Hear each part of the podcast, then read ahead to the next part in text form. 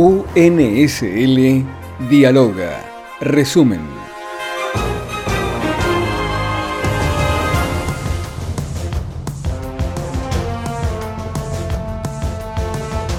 ¿Cómo está? El deseo que se encuentre usted muy bien. Presentamos ahora un nuevo resumen del ciclo UNSL Dialoga que organiza la Secretaría de Comunicación Institucional de la Universidad Nacional de San Luis. Le ofrecemos ahora el resumen del cuarto seminario virtual que se desarrolló el 25 de junio de 2020. El título de este cuarto encuentro, que se emitió por la plataforma Zoom y UNSL TV, se tituló Cambio climático, los desafíos post-pandemia. Participaron de este encuentro Esteban Jovaji, investigador de la Universidad Nacional de San Luis e integrante del CONICET, Consejo Nacional de Investigaciones Científicas y Técnicas, es un experto en temas ambientales. También participó de este seminario Silvia Vázquez, directora de Asuntos Ambientales del Ministerio de Relaciones Exteriores, Comercio Internacional y Culto de la República Argentina.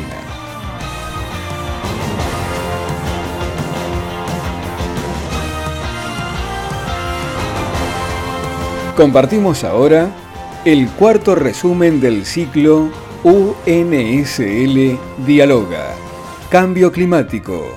Los desafíos post-pandemia.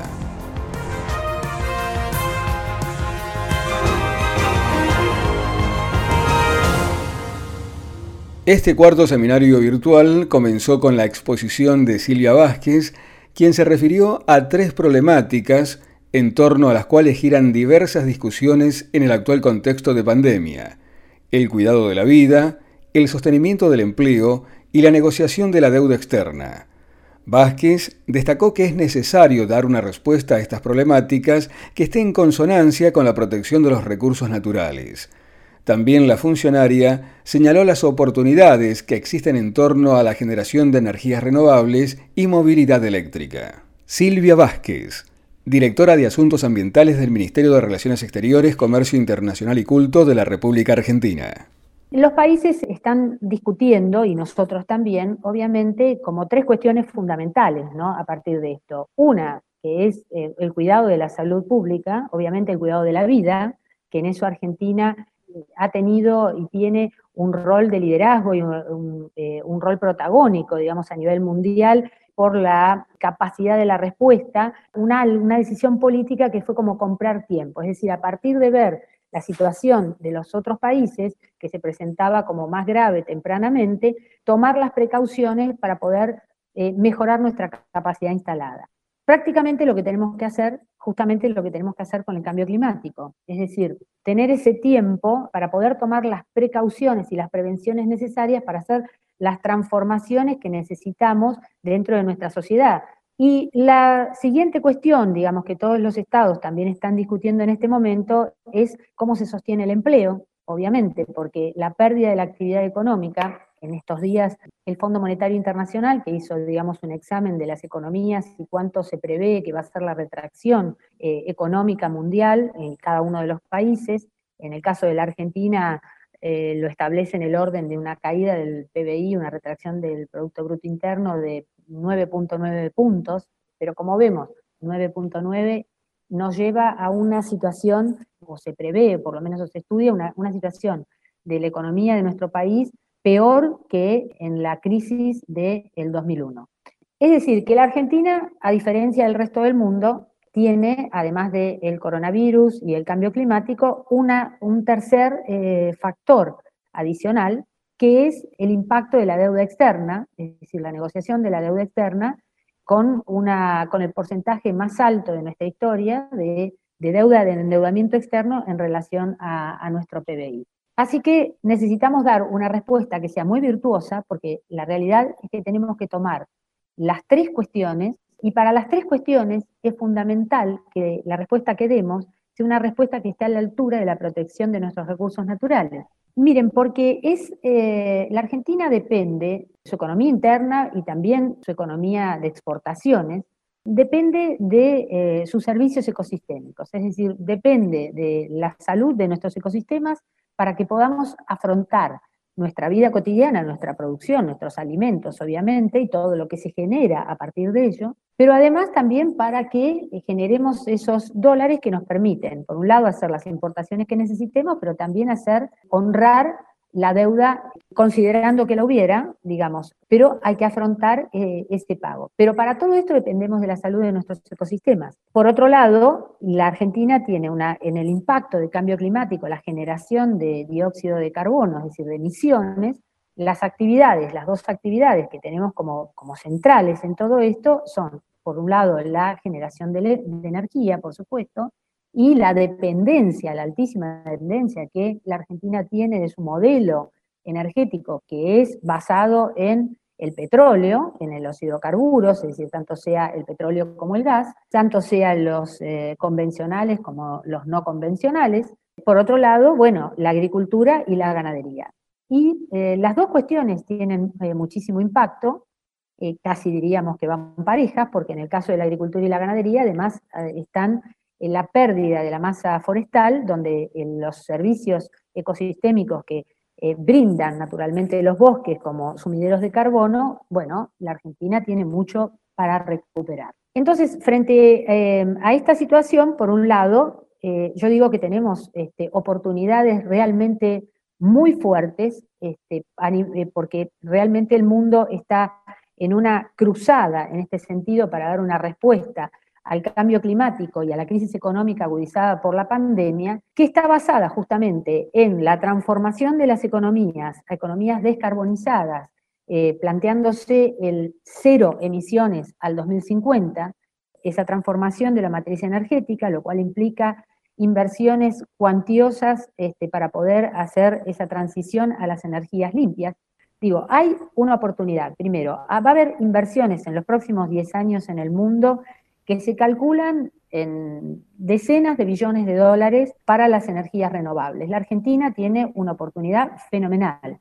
En la gestión, en la presidencia de Obama, la crisis del 2008 y 2009 de la economía, bueno, uno de los factores centrales, digamos, que utilizaron, que utilizó el gobierno de Estados Unidos, fue justamente el impulso de las energías renovables. Se crearon más de 90.000 puestos de trabajo en ese momento a partir de la, expansión de renovables. Y quiero decir que de todas maneras, digo, a pesar de Trump, bueno, los estados han ido profundizando la expansión eh, de las renovables en Estados Unidos.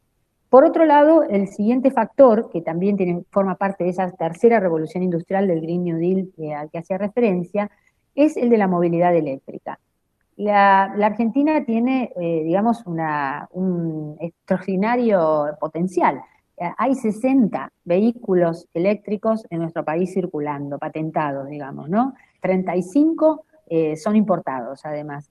Y por último, digamos, una, cuestión central que tiene que ver con algo que la Argentina posee y que es justamente eh, esta condición de ser parte de este triángulo del litio, que habilitaría además este, la posibilidad cierta de una, una industrialización eh, responsable, sustentable, eficiente, también en nuestro país del litio y que se deje de, exportar eh, como se lo hace, como, si, se exporta el oro, como, como piedras, sin, eh, sin que exista ese proceso de agregar valor dentro de nuestro propio país. Silvia Vázquez directora de Asuntos Ambientales del Ministerio de Relaciones Exteriores, Comercio Internacional y Culto de la República Argentina. UNSL Dialoga. Cambio climático. Los desafíos post-pandemia. Ahora presentamos un resumen con la exposición de Esteban Jovaji, quien reflexiona acerca de las consecuencias de la pandemia en el medio ambiente. Advierte en este sentido que las emisiones de gases de efecto invernadero se han reducido muy poco. El investigador y científico destacó también cómo este contexto produce cambios geopolíticos y llamó la atención sobre el peligro que se evidenció en torno al confinamiento de animales. Con ustedes, Esteban Jovaji, investigador de la Universidad Nacional de San Luis e integrante del CONICET, Consejo Nacional de Investigaciones Científicas y Técnicas, experto en temas ambientales. Vamos a, discutir cómo la pandemia afecta todo esto. La primera cuestión es la que estamos experimentando todos. Es una verdadera bomba que cayó en cuanto a la logística, en cuanto a cómo podemos movernos, qué podemos hacer con nuestra vida cotidiana, y todo lo experimentamos como un cambio fenomenal. Es realmente un cambio brutal desde el punto de vista del embudo. Esa figura que ven ahí es un tracking de los barcos que cargan soja el día 10 de junio. Es interesante eh, ver que todo ese embudo realmente se manifiesta físicamente. Están saliendo de Brasil, y de los puertos de Rosario, de Bahía Blanca, más de Bahía Blanca que antes porque está bajo el río, los barcos que llevan soja fundamentalmente a su destino principal, que es Asia. Este, este comercio se vio relativamente poco afectado por la pandemia, muy poco afectado. La otra pregunta que podemos hacernos es cómo todo este cambio logístico ha afectado a las emisiones de gases invernaderos. Tal vez este es un ejercicio de austeridad en el uso de combustibles fósiles que nos haga bajar un poco nuestras emisiones? La respuesta al día de hoy es que fue relativamente pequeño el efecto. Esa figura que ven arriba a la derecha muestra las emisiones de dióxido de carbono derivado de combustible fósil diarias durante todo el desarrollo de la pandemia, distribuida por los principales grupos de países que nos interesan. Empezó China, generando una caída global de menos del 10%, llegamos a un máximo de alrededor del 17% en abril, pero ya para el mes de junio se están recuperando las emisiones de, gases invernadero de, de, usando combustibles fósiles a valores del 5%. Entonces, en el, en el instante, este impacto logístico fue relativamente pequeño. Esa es la novedad, el embudo no cambia y las emisiones globalmente no están cambiando.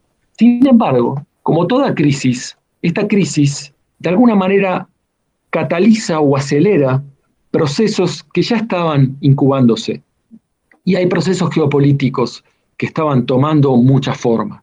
Y uno de ellos es la desconfianza o la ruptura de un montón de eh, acuerdos de comercio internacional y especialmente la tensión entre China y Estados Unidos. Esto está afectando al día de hoy fuertemente a nuestro embudo. China dejó de comprar soja a Estados Unidos, está pagando un sobreprecio impensable hace unos años por la soja que compra en Brasil, y a nosotros en Argentina nos está perdonando que nuestra soja tiene cada vez menos contenido de proteína y nos está dejando enviar soja que está por debajo de esos umbrales. Esto es un cambio geopolítico que se está acelerando además por la pandemia. ¿Qué nos va a traer para el embudo más adelante? Es difícil de saber, pero simplemente quiero destacar que es una de las señales. La otra señal la trajo Silvia al plantearnos cómo los estados están reaccionando muy rápido y con esfuerzos, diría, valientes y arriesgados en muchos casos para sostener la economía en la crisis.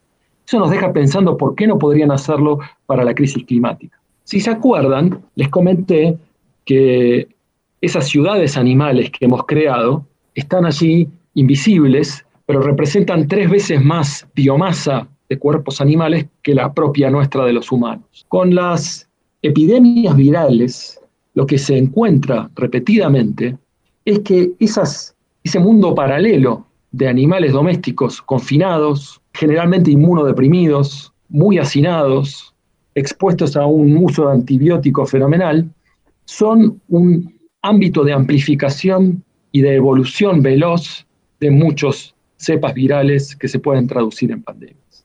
En el caso de COVID particularmente, no parece todavía claro si esto fue importante, pero definitivamente fue importante en pandemias anteriores como SARS, MERS y otras epidemias virales. O casos como el año pasado, la peste porcina, que llevó a que Asia tenga que sacrificar 10% de sus cerdos. Por suerte, esa peste no pasó a los humanos.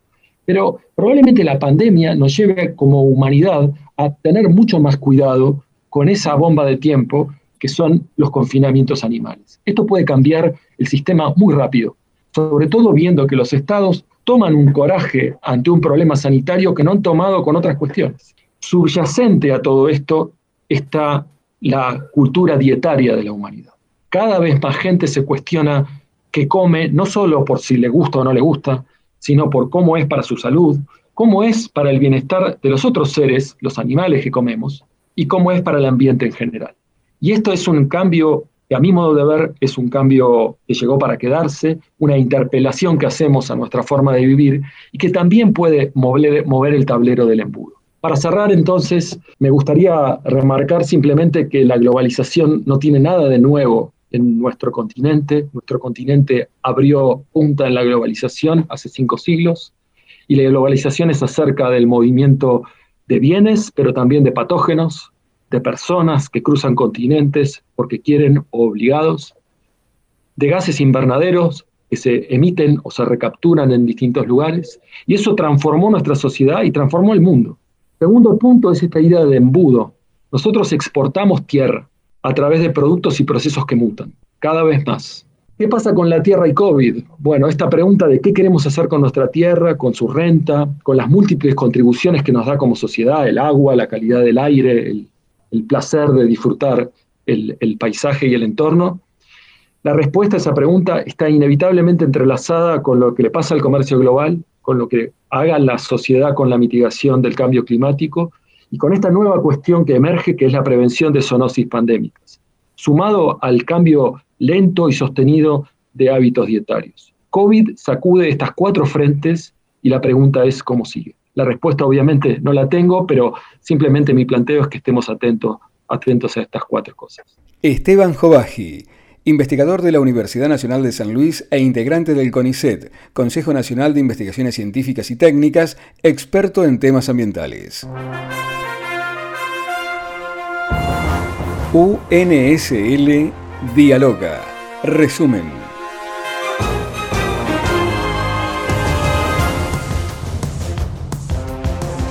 Hasta aquí hemos presentado un nuevo resumen del ciclo UNSL Dialoga que organiza la Secretaría de Comunicación Institucional de la Universidad Nacional de San Luis. Le hemos ofrecido el resumen del cuarto seminario virtual que se desarrolló el 25 de junio de 2020 y se emitió por la plataforma Zoom y UNSL TV.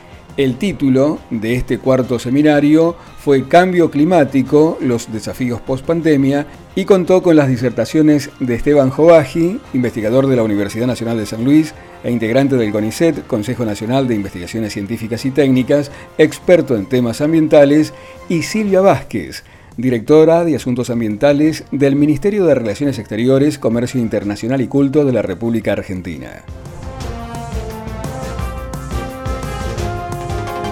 UNSL Dialoga. Resumen. Producción periodística Priscila Cano.